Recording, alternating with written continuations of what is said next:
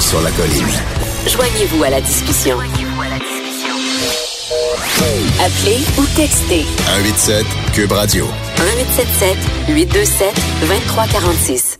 Ben, c'est une belle journée pour avoir des constitutionnalistes sous la main. En fait, c'est toujours des belles journées parce que moi, pour moi, toute une dimension constitutionnelle et pour eux aussi. Donc, euh, bonjour Patrick Taillon. Bonjour Antoine. Professeur de droit à l'Université Laval. Et bonjour Guillaume Rousseau, peut-être qui est en ligne, professeur de droit à Oui, l'Université de bonjour, Sherbrooke. bonjour. Il est là, il est là. Parfait. Euh, un petit mot d'abord sur l'indépendance de la justice. C'est le thème de la journée avec euh, la démission de Jody Wilson-Raybould, l'ancienne ministre de la Justice qui était qui avait été mutée aux anciens combattants.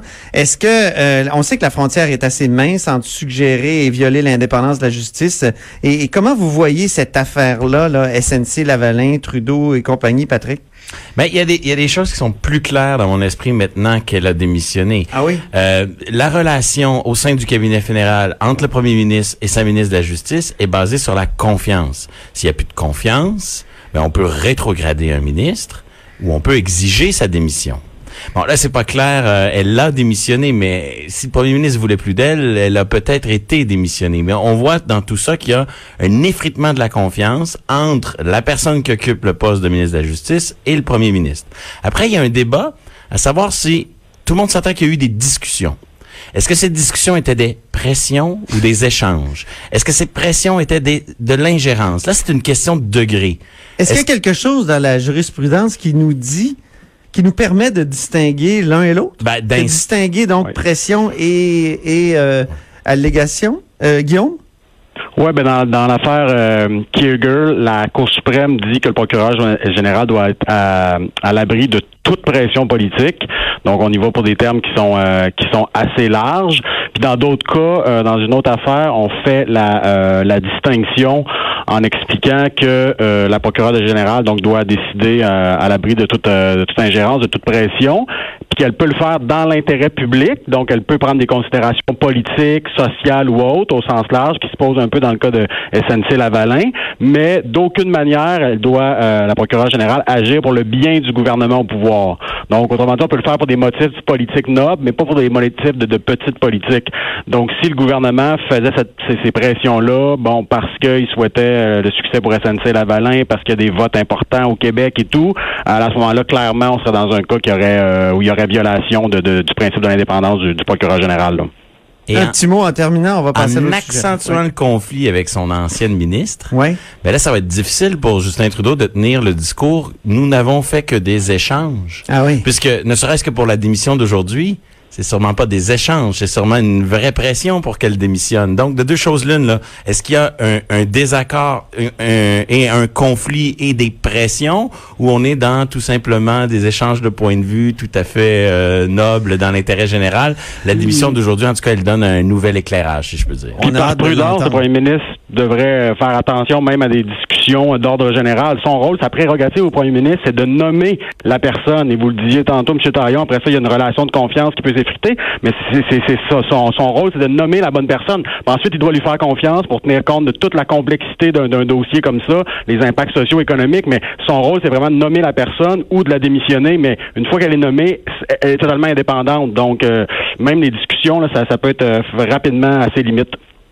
Très bien. Parlons maintenant de cette sentence euh, qui est tombée avant hier euh, euh, pour Alexandre Bissonnette, perpétuité avec euh, 40 ans avant de pouvoir demander une libération conditionnelle.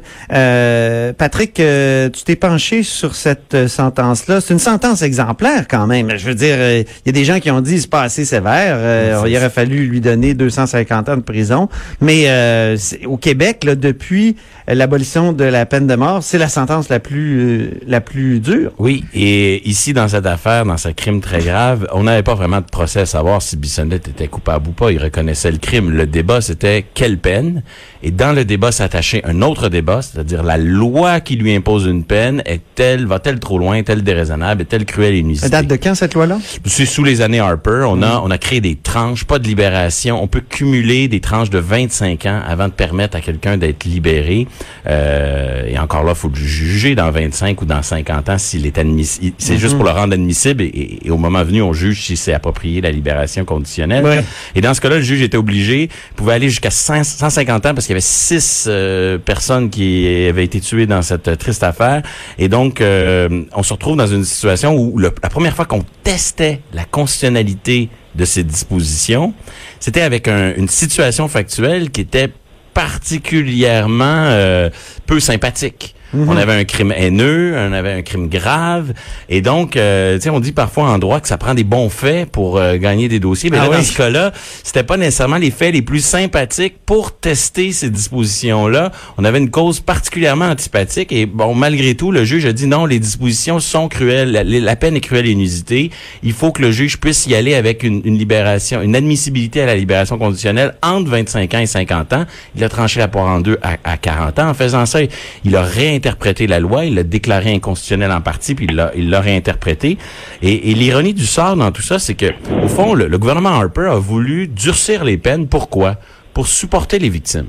Oui. Pour être plus solidaire avec les proches des victimes, pour les, appuyer, dire le système est avec vous. Mm-hmm. Résultat paradoxal, qu'est-ce qui arrive? Ben, les victimes ou les proches des victimes, ils entrent au palais de justice vendredi dernier et dans leur tête, ils se sont fait matraquer le chiffre 150 ans, 150 ans, et ils en ressortent, ils en ressortent déçus. Et là, on voit un effet pervers de cette espèce d'américanisation puis de surenchère dans, dans le calcul mathématique des peines. Mm-hmm. Euh, on se retrouve dans une situation où on crée des attentes qui sont elles-mêmes déraisonnables et on se retrouve avec une peine particulièrement sévère. Moi, je pense que c'est une peine qui, qui est appropriée euh, à perpétuité avec euh, impossibilité de, de, de, libération avant 40 ans, mais elle, elle apparaît soudainement aux yeux de certains comme une peine trop clémente. Et ça serait présenté comment avant, avant les années Harper? Ben, il y aurait eu peine d'emprisonnement à perpétuité avec libération euh, autour de, de, 25 ans, si je me trompe. OK, OK. Euh, Guillaume, là-dessus? Oui, ben effectivement, ça apparaît sévère si on compare, par exemple, au caporal Lortie, qui avait quand même, qui était entré à l'Assemblée nationale, fusillade, trois morts, 13 blessés, était ressorti une douzaine d'années plus tard. Euh, donc, on voit que les peines étaient effectivement parfois peut-être un peu euh, pas assez sévères euh, dans les années avant Harper. Là, Harper a, donné un tour de vis. Ce qu'il faut comprendre aussi, qu'il faut rappeler dans la charte canadienne, hein, il y a plusieurs droits. Là, ça dépend bon, comment on les compte par paragraphe ou article ou quoi, mais sur une trentaine de droits, il y en a peut-être une vingtaine pour les accusés, pour les criminels et aucun droit pour les victimes. Donc, c'est, mmh. la Charte canadienne, évidemment, un impact immense sur tout droit criminel. Alors, ça fait en sorte que quand, quand un Parlement décide de, de, de, de rendre le droit criminel un peu plus sévère pour, euh, pour les criminels, ben, c'est toujours difficile, toujours une résistance de la part des juges qui peuvent s'appuyer sur la Charte canadienne. Bien, euh, Guillaume, on va aller à ton dernier sujet. Tu veux nous parler de l'abolition des référendums en matière d'urbanisme? Ça, moi, je trouve ça dommage, cette abolition-là des, des, référendums. C'est dans la loi sur les gouvernements de proximité, si je ne m'abuse, qui a été adoptée par le gouvernement Couillard. Euh, les référendums, est-ce que c'était pas une bonne chose, justement, de pouvoir... Euh, euh, c'était comme une épée de Damoclès qui planait au-dessus de, d'un, conseil municipal ou même du maire qui, avait des ambitions et peut-être qui était plus amené à, à, négocier ou à être, comment dire, un peu plus flexible quand il savait qu'il y avait une possibilité de référendum. Là, il, y a abolition possible. Oui, il y a eu un premier cas à, à Chambly.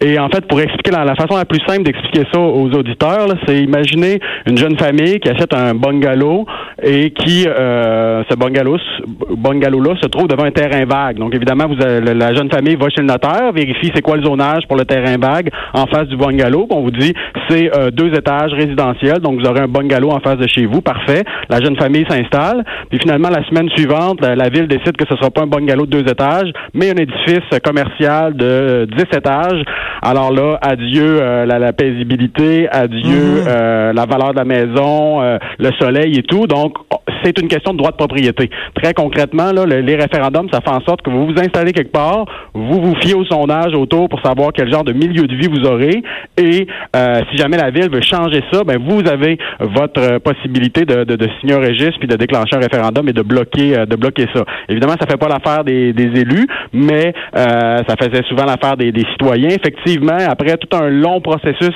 législatif, le gouvernement a fini par permettre l'abolition. Au départ, c'était le gouvernement voulait créer des zones franches, c'est-à-dire certains endroits dans la ville où ça aurait été possible de ne pas euh, de, de, de, soustraire, d'abolir les référendums dans certaines zones franches. Et la Chambre des notaires était venue dire que ça n'avait pas de bon sens, qu'ils recommanderaient jamais à leurs clients de, de s'installer dans une zone franche.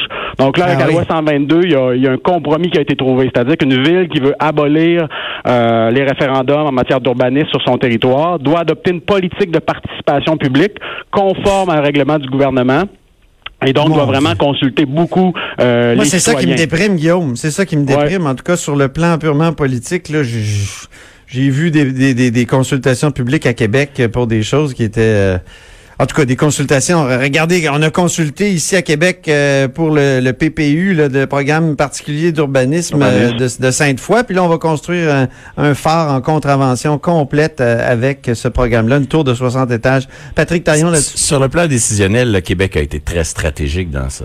En choisir de maintenir les référendums ou de les abolir, ils ont dit on s'en lave les mains, on va adopter un cadre juridique qui va permettre à chaque ville de décider si elle abolit son Ouais, référendum. ça. Et de cette façon-là, au lieu de, ça, ça permet de faire avaler la pilule à petites bouchées dans chaque petite ville. Et donc, euh, et souvent les politiciens, les médias, euh, on est, les médias sont moins vigilants au niveau municipal qu'au niveau national. Donc, euh, il y, a, y a- y a comme une, euh, un, cou- un court-circuit, euh, non, un raccourci qui a été pris Ouais, ici. ouais. On a évité le grand débat national sur vrai. la place de la démocratie locale pour se le taper à petite dose dans chaque Guillaume, en terminant? Ouais, puis là, c'est Chambly, la première ville qui a aboli les référendums. Puis il y a eu toutes sortes de problèmes, notamment de démocratie à Chambly dans les dernières années.